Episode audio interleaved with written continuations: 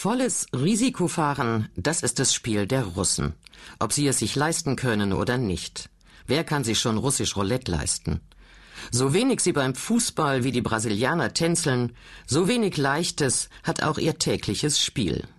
Sie sind Hasardeure, so werden wir hören, von Dostojewski bis Chodorkowski und warum das alles in Sibirien etwas anders ist.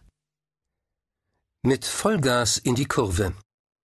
Das Lieblingsspiel der Kinder in den sibirischen Dörfern ist es, wie ihre Eltern zu arbeiten. Doch in Russlands Großstädten bedeutet Spiel, wie zu Puschkins Zeiten, vor allem Wagnis. Ein Text von Stefan Scholl. Mein Angstgegner im Dorf heißt Igor. Ein sibirischer Hühne, der auch beim Schach nicht aufhört zu reden. Vergangene Woche ertranken zwei Männer im Irtisch, Igor schiebt seinen Springer vor, der plötzlich gleichzeitig meine Dame und einen Turm bedroht. Sie wollten mit ihrem Lastwagen übers Eis, obwohl es bereits taute, und sind eingebrochen. Igor ist ein arbeitsloser Wachmann. Tagsüber versorgt er für seine magenkranke Mutter Haus, Hof und zwei Kühe. Abends zertrümmert er auf dem Schachbrett meine Abwehrreihen. Er hat nur Hauptschulabschluss und tröstet mich. Ich war mal Kreismeister im Jugendschach. Russland gilt als Nation der Schachweltmeister, der Karpows, Kasparows und Kramniks. Genau genommen ist Schach aber eher ein sowjetisches als ein russisches Spiel. Schach wurde in den Pionier- und Kulturhäusern gelehrt als Hirntraining für die sozialistische Jugend. Doch in der Taiga sind schachspielende Erwachsene selten, denn die Erwachsenen müssen arbeiten.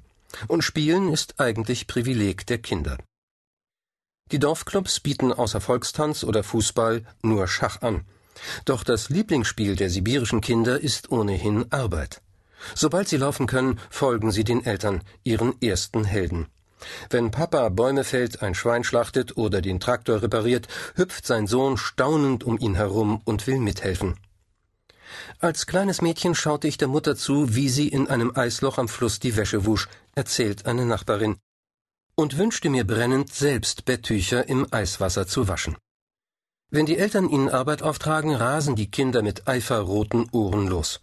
Und kein Pokerspieler blickt konzentrierter als ein sibirischer Knabe, der mit seiner Angelrute in der Mückenwolke am Flussufer sitzt.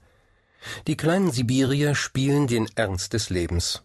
Eine vorindustrielle Sitte, die noch rund 40 Millionen Russen auf dem Land kennen. Aus solchen Kinderspielen entstand der moderne russische Staat. Vor mehr als 300 Jahren steckte Zarensohn Peter seine Kameraden in westeuropäische Uniformen und versuchte sie nach französischen Regeln zu drillen. Später machte er sie zu seinen ersten Garderegimenten. Sie waren der Kern der Streitkräfte, mit